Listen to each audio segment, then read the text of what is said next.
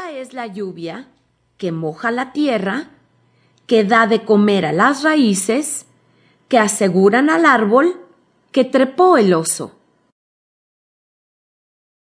Este es el tronco